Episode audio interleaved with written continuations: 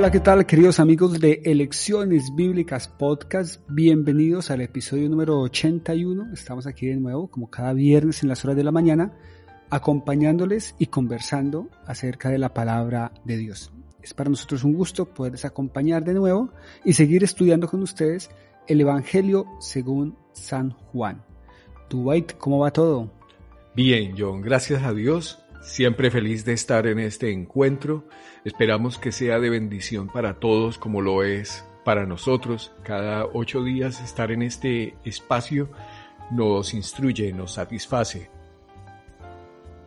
Estamos estudiando el Evangelio según San Juan, ya nos estamos acercando al final, ya estamos eh, programados para el cierre de Juan y esperamos que eh, sea de bendición para todos. Hoy vamos a hablar de una porción que está en el capítulo 19 y otra que está en el capítulo 20. Y antes de la lectura, que nos va a acompañar Dwight como siempre, eh, contémosle a los oyentes qué vamos a aprender hoy. Pues vamos a ver las diferentes aproximaciones a la sepultura y la resurrección de Cristo. Hay unos momentos clic, unos momentos especiales de iluminación donde a uno, uno se da cuenta de algo importante. Vamos a ver dos ejemplos de ello, de esta iluminación que uno dice, ah, he caído en la cuenta de esto que era tan importante y evidente. Vamos a verlo en el caso de Juan y en el caso de María, cómo se dan cuenta de la contundencia de algo que estaba frente a sus ojos. Y ese darse cuenta les cambia la vida. Es un cambio, es, algo que transforma. Creo que en algún momento nosotros lo hemos experimentado. También seguimos experimentándolo a lo largo de nuestra vida eh, y nuestra relación con Dios. Y es una invitación para reflexionar en este pasaje. Yo quiero invitar a nuestros oyentes para que abra su Biblia nos acompañe en la lectura, nos acompañe en estos 28 minutos para conversar acerca del texto bíblico. Creo que estamos listos, entonces, Dwight, cuéntenos eh, qué versículo vamos a leer hoy y en qué versión usted va a hacer la lectura. Vamos a leer desde el capítulo 19, versículo 38 hasta el final, y luego del capítulo 20 vamos a leer hasta el versículo 18, en la versión de la Reina Valera 2020. Después de todo esto, José de Arimatea, que era discípulo de Jesús, aunque lo mantenía en secreto por miedo a los judíos, solicitó de Pilato el permiso para hacerse cargo del cuerpo de Jesús. Pilato se lo concedió y él se llevó el cuerpo de Jesús. Vino también Nicodemo, aquel que en una ocasión había visitado a Jesús de noche. Traía un compuesto de mirra y de aloes como de unos treinta kilos de peso Tomaron el cuerpo de Jesús y lo envolvieron en vendas, vendas de lino con especias aromáticas, según acostumbraban hacer los judíos para sepultar. En el lugar donde Jesús fue crucificado había un huerto, y en él había un sepulcro nuevo, en el que aún no habían puesto a nadie. Y como era para los judíos el día de preparación de la Pascua y aquel sepulcro estaba cerca, depositaron allí el cuerpo de Jesús. El primer día de la semana, muy temprano, antes de amanecer, María Magdalena se dirigió al sepulcro y vio quitada la piedra que tapaba la entrada. Entonces fue corriendo a donde estaban Simón Pedro y el otro discípulo, aquel a quien amaba Jesús, y les dijo, Se han llevado del sepulcro al Señor y no sabemos dónde le han puesto. Pedro y el otro discípulo salieron inmediatamente hacia el sepulcro. Iban corriendo los dos juntos, pero el otro corrió más deprisa que Pedro y llegó primero. Se asomó al sepulcro y vio que las vendas de lino estaban allí, pero no entró. Después llegó Simón Pedro, entró en el sepulcro y vio las vendas, pero el sudario que había estado sobre la cabeza de Jesús no estaba puesto con las vendas, sino enrollado en un lugar aparte. Entonces Entró también el otro discípulo, el que había venido primero al sepulcro, y al ver todo eso, creyó. Y es que hasta ese momento no había entendido la escritura que dice que era necesario que Él resucitase de los muertos. Después los discípulos volvieron a sus casas. María había permanecido fuera, junto al sepulcro. Estaba llorando. Al inclinarse para mirar dentro, vio a dos ángeles con vestiduras blancas y sentados en el lugar donde había estado el cuerpo de Jesús, uno a la cabecera y el otro a los pies. Y le preguntaron, Mujer, ¿por qué lloras? María respondió, Porque se han llevado a mi Señor y no sé dónde lo han puesto. Habiendo dicho esto, se volvió y vio a Jesús allí, pero no le reconoció. Jesús le preguntó, Mujer, ¿por qué lloras? ¿A quién buscas? Ella, pensando que era el encargado del huerto, le contestó, Señor, si te le has llevado tú, dime dónde lo has puesto y yo iré por él. Jesús la llamó, María. Ella volvió en sí y le dijo, Raboni, que significa maestro. Jesús le dijo, No me toques, porque aún no he subido a mi Padre. Anda, ve y diles a mis hermanos que voy a mi Padre, que es también vuestro Padre, a mi Dios, que es también vuestro Dios. María Magdalena fue a dar la noticia a los discípulos de que había visto al Señor y que Él le había dicho estas cosas. Duail, muchísimas gracias por compartirnos la lectura bíblica, una lectura llena de imágenes, de movimiento, de carreras, de expresiones profundas. En el episodio anterior estuvimos hablando del cumplimiento de las escrituras, estuvimos hablando de la crucifixión de Jesús. Nuestro, eh, nuestra conversación llegó hasta el punto donde Jesús eh, eh, entrega su espíritu y como Juan nos cuenta que todo sucede de acuerdo a la escritura, para que se cumpliese la escritura. Jesús entrega su cuerpo y viene el momento de la sepultura. Ha pasado las horas, allí alrededor, Juan no nos dice que, qué personas había, pero sí nos dice quiénes fueron y pidieron permiso para eh, bajar el cuerpo y para sepultarlo. Y aquí dos nombres sobresalen. Por un lado está José Arimatea y por otro lado está Nicodemo. Que los dos tienen unas características particulares y nos dice mucho acerca de los discípulos y de qué significa ser discípulo de Jesús hablamos un poquitico de acerca de estos dos personajes en el contexto de la sepultura de Jesús. Pues tenemos dos discípulos que en muy pocas horas y con un poder importante eran personas que tenían eh, acceso a hablar con Pilato. Sabemos que no cualquiera tiene acceso a hablar con un procurador, como lo era un gobernador, un gobernante como Pilato. Hay que tener un gancho político ellos lo tenían, ellos tenían esa autoridad y José de Arimatea en ese carácter de importancia le daba temor seguir a Jesús abiertamente. Dice que por temor a los judíos era un discípulo, pero tapadito. ¿Sí? No, no, no, no, se, no se conocía en público.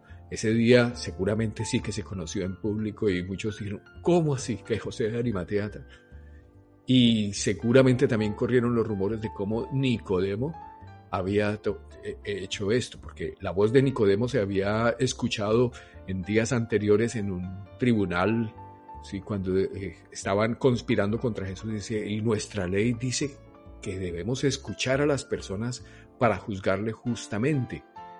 Y a Nicodemo lo regañaron esa vez, le dijeron, eh, es que tú también eres Galileo. Examina y ve que de Galilea no puede salir nada, nada bueno. Eh, porque Nicodemo estaba defendiendo que se le hiciera un juicio justo a Jesús, que se le escuchase, porque él mismo lo había escuchado al principio de este libro, lo leímos justamente.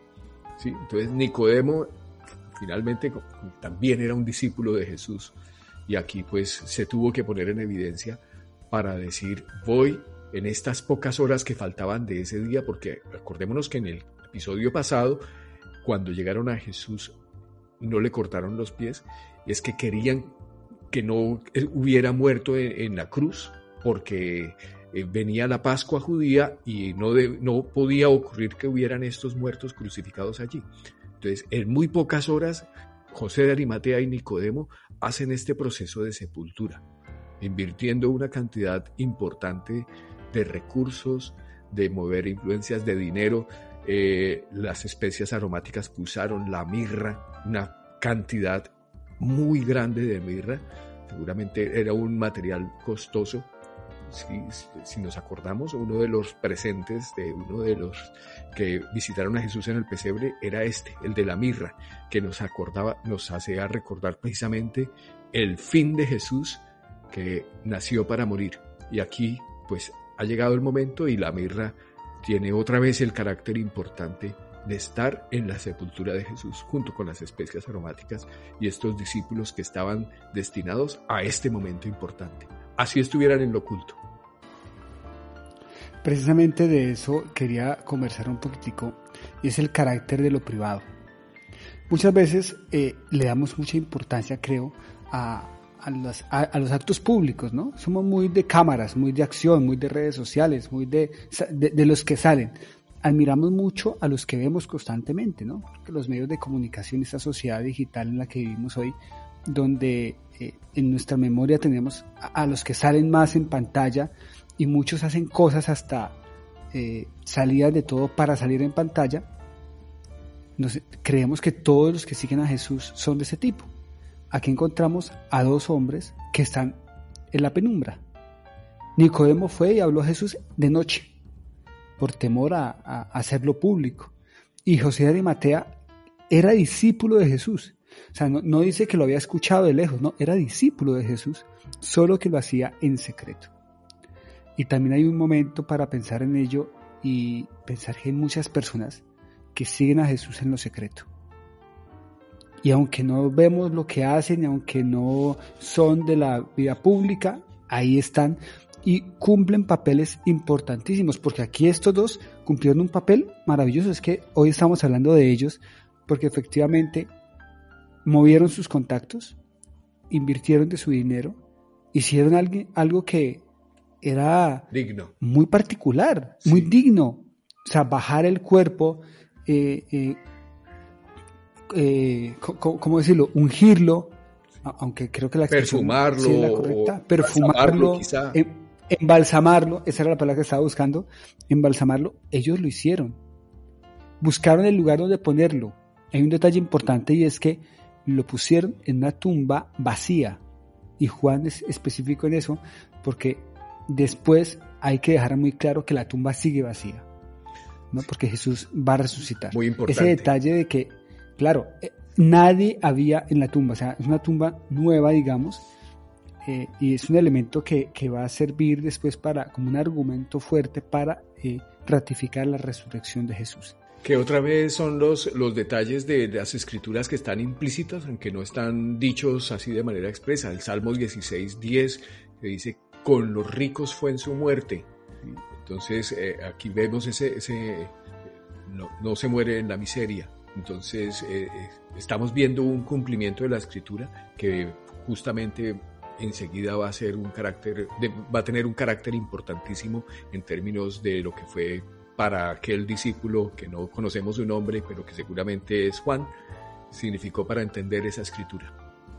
Antes de pasar a hablar de eh, la carrera que se pegan estos tres, yo quisiera hablar de la palabra encuentros. Usted la mencionó al principio es que este pasaje habla de encuentros. Y aquí encontramos a dos discípulos un poco de la penumbra que se encuentran con Jesús y también hacen algo maravilloso por él. Y, creo que también es momento para pensar que hay de esos discípulos en todo lado. En todo lado hay discípulos que siguen a Jesús, que lo hacen de manera silenciosa, pero que en su momento se encuentran con Jesús y también hacen un cambio eh, trascendental. Ellos sepultan a Jesús. Y Juan, hay un silencio de unos días y Juan nos presenta el primer día de la semana. No ha amanecido, el cielo aún está oscuro y hay una mujer protagonista.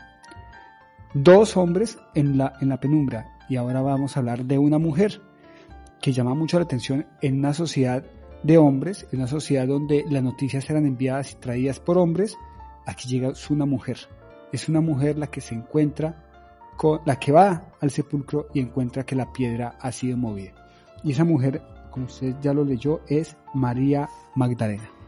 Va al sepulcro, vio la puerta quitada y eh, sale corriendo a decirle a Simón y al otro discípulo, se han llevado del sepulcro al Señor y no sabemos dónde le han puesto.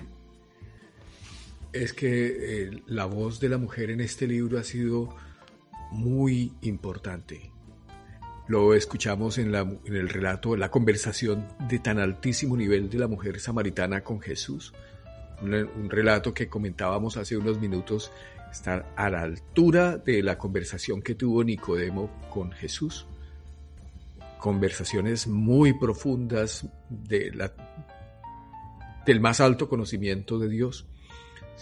Y esta mujer en particular, María Magdalena, parece ser una de las que ungió a Jesús previamente con el perfume de, tan precioso ese que, que, fue un, un, evento muy próximo a la, a la, Pascua, o sea que es posible que había ocurrido hace pocos días.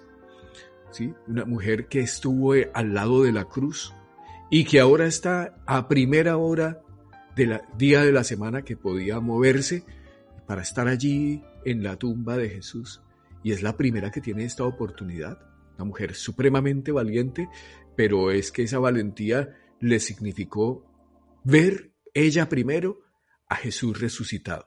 Bueno, la evidencia de Jesús resucitado, porque ella es la que va y reporta, mira, estas, las cosas están así, la piedra que pusieron no está, la han removido.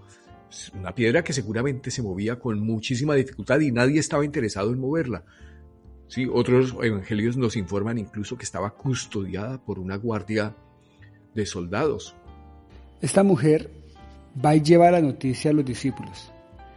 Y también antes habíamos hablado de, de, que en Juan hay muchas mujeres y cómo a lo largo de la historia también muchas mujeres han hecho cosas maravillosas aún desde la penumbra. ¿No? Y recordábamos nombres de, que están en nuestra memoria, como la hermana Isabelita de Torres, por ejemplo, a quien algunos de nuestros oyentes recordarán. Y hay otras mujeres, otras mujeres que en lo oculto eh, no tenemos una placa para ellas, no tenemos eh, un libro sobre ellas, pero sí han marcado la vida de una generación o de varias generaciones y en varias partes del mundo. Lo hablábamos también hace un momento. Entonces creo que ese, ese papel de la mujer es muy importante. Jesús lo valoró mucho. No solamente la mujer samaritana, también está María, Marta, Marta, la hermana de Lázaro, otra conversación en torno a la fe y en torno a la resurrección. Pero bueno, volvamos entonces aquí porque María Magdalena va y anuncia a los discípulos, a Pedro y a Juan. Aquí hay toda una carrera atlética literal para ir a mirar qué fue lo que pasó. Y hay detalles que me llaman mucho la atención. El discípulo, ese discípulo corre más rápido que Pedro, llega primero, pero no entra. Es Pedro el que entra a la tumba, la encuentra vacía y encuentra unos detalles eh, que nos cuenta Juan que son muy llamativos. Háblenos de esos detalles, Dwight. Pues estos detalles donde se ponía el sudario aparte de las otras prendas, muy organizado, muy pues como cuando uno entra a una habitación y, dice, ah, fulanito se ha ido para el, la universidad, se ha ido para su trabajo, ha dejado todo muy organizado como solía hacerlo. Y entonces, eh, cuando eh, entra este discípulo y ve todo con esta organización y reconoce las manos de ese maestro que siempre enseñaba con su ejemplo y con su orden, dice, aquí estuvo él, aquí pasó. Entonces le reconoce como que incluso en su tumba ha puesto el orden como solía hacer. Reconoce su mano y hace ese clic. Dice, oh, pero si nos lo había dicho, es la escritura. Ha resucitado. Entonces es un momento clic. Correcto. Hablando de encuentros, aquí viene el encuentro de Juan. Entra Pedro, se da cuenta de ello y luego entra Juan y lo que nos dice es que Juan cuando vio todo creyó. Y hay una explicación y dice, y es que hasta ese momento no había entendido la escritura que dice que era necesario que Él resucitase de los muertos. Y, eso me parece muy importante porque es un momento clic en la vida de Juan. Juan entra, ve todo, cree y entiende la escritura. Qué bueno que uno en la vida pudiera tener esos momentos clic y esos momentos de encuentro con Jesús. De manera que si alguien nos está escuchando en este momento y en su, en su vida dice, yo nunca he tenido un momento así, yo le invito a que se encuentre con Jesús, porque sí hay momentos clic en la vida. Yo tuve un momento esos clic, estaba muy, muy, muy, muy niño, 12 años, de adolescente, y lo recuerdo, lo recuerdo muy bien. Allí en el, en el momento del bautismo, ahí tuve mi momento clic. Ahí se partió mi vida en dos. En, las aguas del bautismo. En otras experiencias son casos diferentes. No sé si usted ahí nos pueda contar su momento clic. Pues eh, justo en esta semana tenía un momento de esos clics en donde recordaba ese pasaje. Entonces estaba en ese despertar y escuchar esa voz que decía, no se turbe vuestro corazón ni tenga miedo. Creéis en Dios, creed también en mí. En la casa de mi Padre muchas moradas hay. Y entonces ese consuelo que me invade el alma eh, por, por, ese clic de un pasaje que había leído hace, hacía tiempo, pero que la comprensión solamente me, me, hizo clic en esa mañana de decir todas esas moradas, que uno sea una morada de Dios, ese privilegio de serlo. ¿Sí? Y dice, si así no fuera yo no os hubiera dicho que, que voy a prepararos un lugar.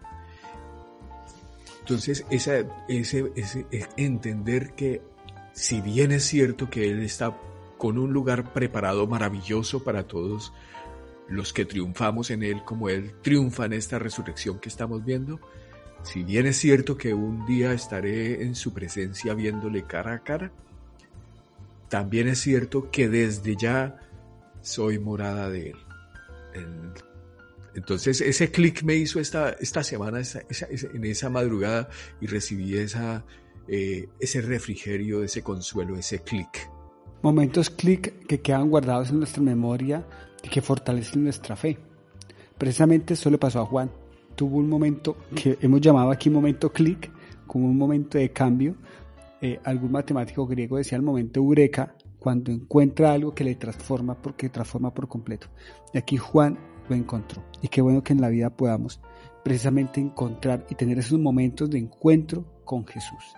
No sabemos exactamente qué escritura haya pensado Juan, porque podría ser Salmo 16.10, que dice, porque no dejarás mi alma en el Seol, ni permitirás que tu santo vea corrupción.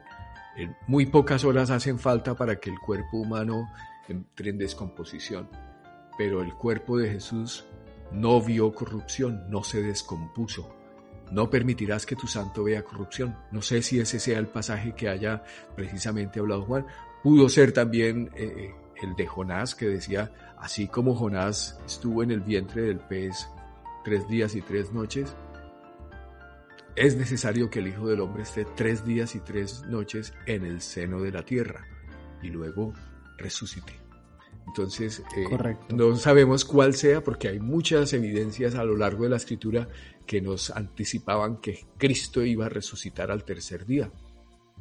Importante aquí recordar eh, o tener en cuenta esa mención a la escritura de la, que, de la cual hablamos en el episodio anterior. Y si usted, querido oyente, no lo ha escuchado, le invitamos a que lo escuche porque también es un episodio muy interesante donde hablamos de cómo en Jesús se cumple toda la escritura. Y aquí Juan utiliza ese elemento para su creer fundamental. Ellos regresan a su casa y la escena cambia y ahora es María.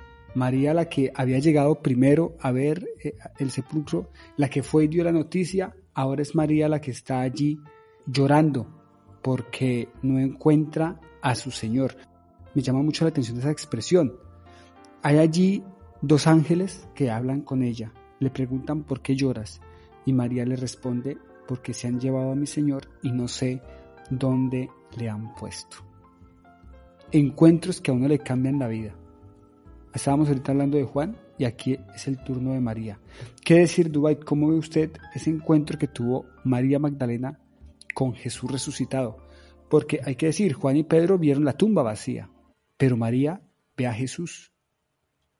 Sí, María había permanecido fuera. Yo me imagino allí es, este sitio, lo tengo viéndolo con mi mente, este, estos olivos, este huerto, porque era un huerto, Y la piedra que ya no está en su lugar está removida. María allí llorando.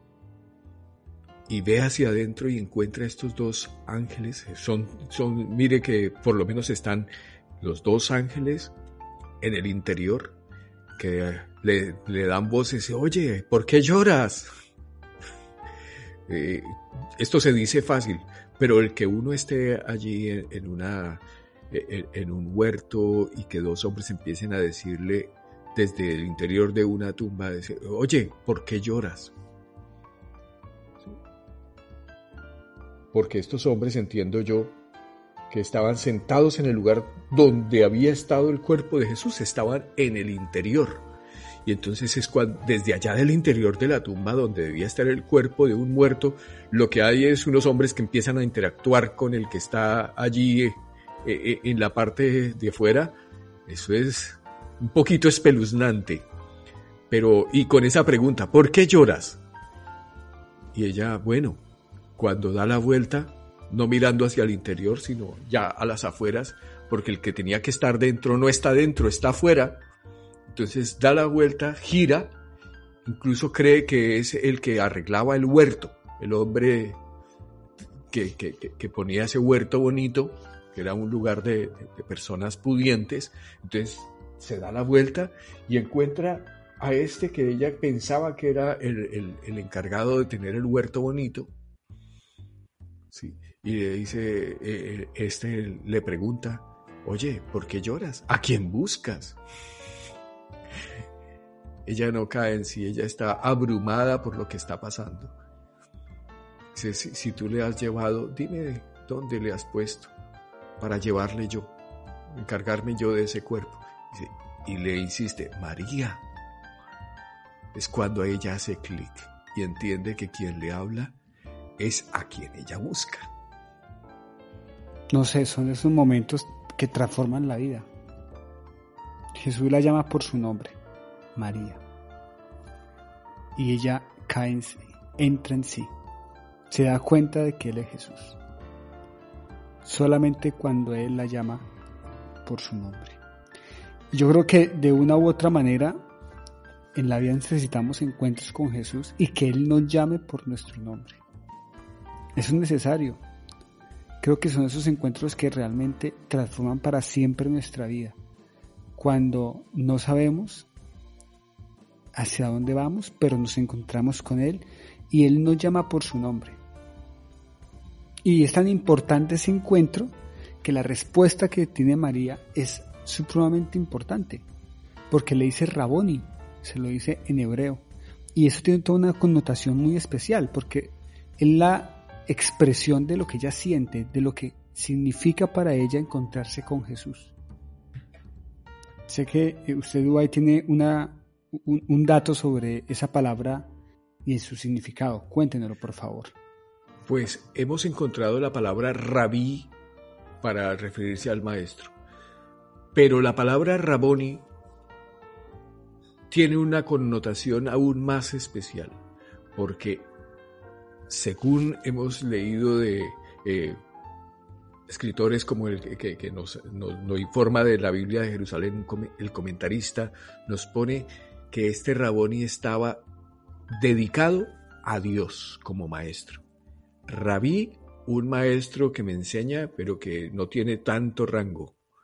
Sí tiene mucho rango, pero no tanto como el que tiene el maestro por excelencia que es Dios. Entonces, Raboni está además en hebreo. Aquí hemos venido usando la palabra clic para hablar de ese momento, eureka, y ya estamos con dos idiomas, uno en inglés y otro en griego, y si lo tratáramos de decir en español, diríamos como ese momento de iluminación especial que nos permite transformar la vida.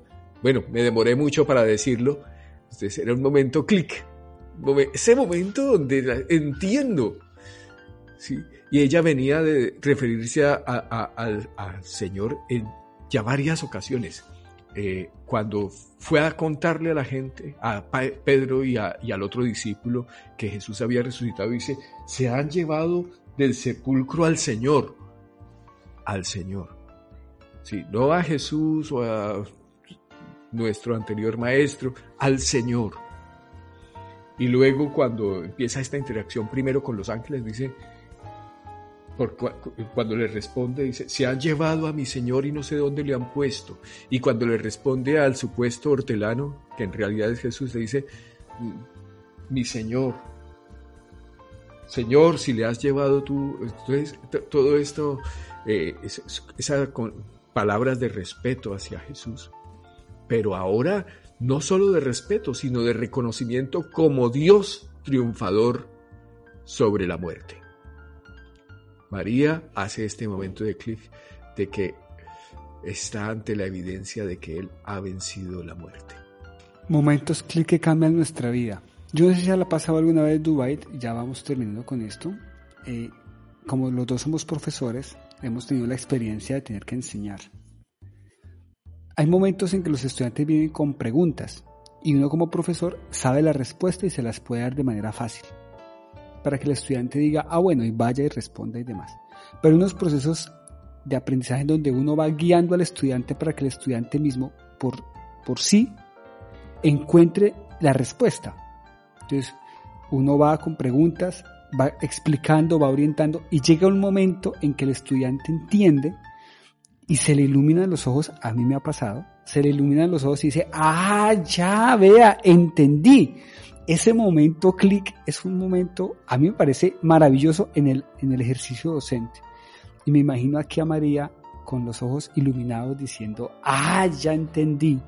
Me imagino a Juan en ese momento diciendo, mm, ya, ahora sí entiendo todo. Y qué bueno que uno en la vida tuviera esos momentos clic donde pudiera entender para fortalecer su fe de quién es Jesús. Creo que eso es, eso es muy importante. Jesús le dice, no me toques, eh, voy a ser glorificado. Y a continuación, María sale y como una excelente reportera, ahora en segunda ocasión, eh, va y le dice a los discípulos, he visto al Señor. El primer mensaje de María, cuando ella va, dice, han se han llevado el cuerpo de nuestro Señor, han corrido la piedra. Fue el primer mensaje que ella fue a llevar. Va corriendo y les dijo, se han llevado al Señor del sepulcro. Pero el segundo mensaje de María va y dice, he visto al Señor. Qué bueno que pudiéramos nosotros eh, tener encuentros, clic con Jesús. Dwight, unas palabras para terminar este episodio ante todo lo que hemos tenido de contacto con Jesús, a nivel muy cercano, como lo era el de María, que había tenido este contacto tan cercano con Él, muchas comidas, momentos increíblemente profundos como el de el, cuando ella le ungió los le ungió con ese nardo puro y ese eh, perfume carísimo sí, todo ese cariño, todo esa, ese amor que, que, tuvo a lo largo de los años. Y ahora ver a su ser amado, resucitado, resucitado. Entonces son, momentos imborrables, son escritos allí que no, eh, luego uno puede describir con facilidad porque esos son invaden todo el ser.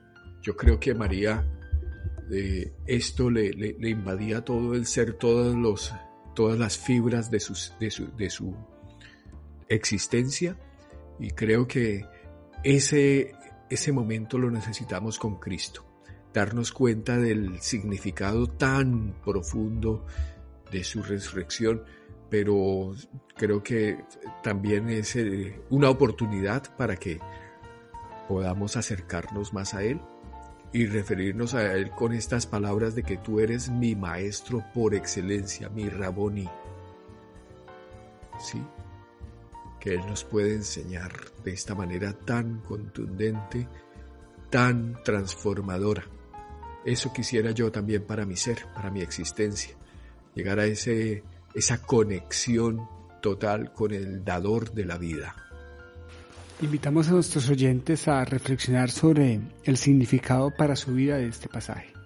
Creo que hoy, en este siglo XXI, lleno de cámaras y lleno de, de vidas públicas, también es bueno pensar en que necesitamos tener encuentros, clic con Jesús, encuentros que nos transformen la vida para siempre.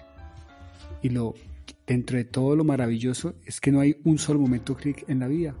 Puedo tener muchos momentos, y eso está muy relacionado con el observar, está muy relacionado con el creer y está muy relacionado con entender la escritura, porque es el medio que Dios ha dispuesto para que le conozcamos. Y con el amar, y con el amar, diría yo también.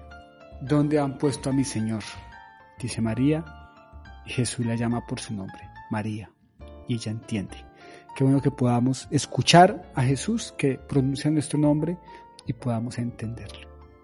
Ha sido un honor llegar hasta este punto y acompañarles una vez más en Elecciones Bíblicas Podcast. Gracias a, todos nuestros oyentes. Nos encontramos dentro de ocho días para continuar y ya entramos en la recta final del Evangelio según San Juan. Estaremos hablando de Tomás. Así que los invitamos a leer el pasaje y acompañarnos dentro de ocho días. Les enviamos un fuerte y caluroso abrazo desde Mollina, Andalucía, España y también desde Málaga, Andalucía, España. Bendiciones para todos.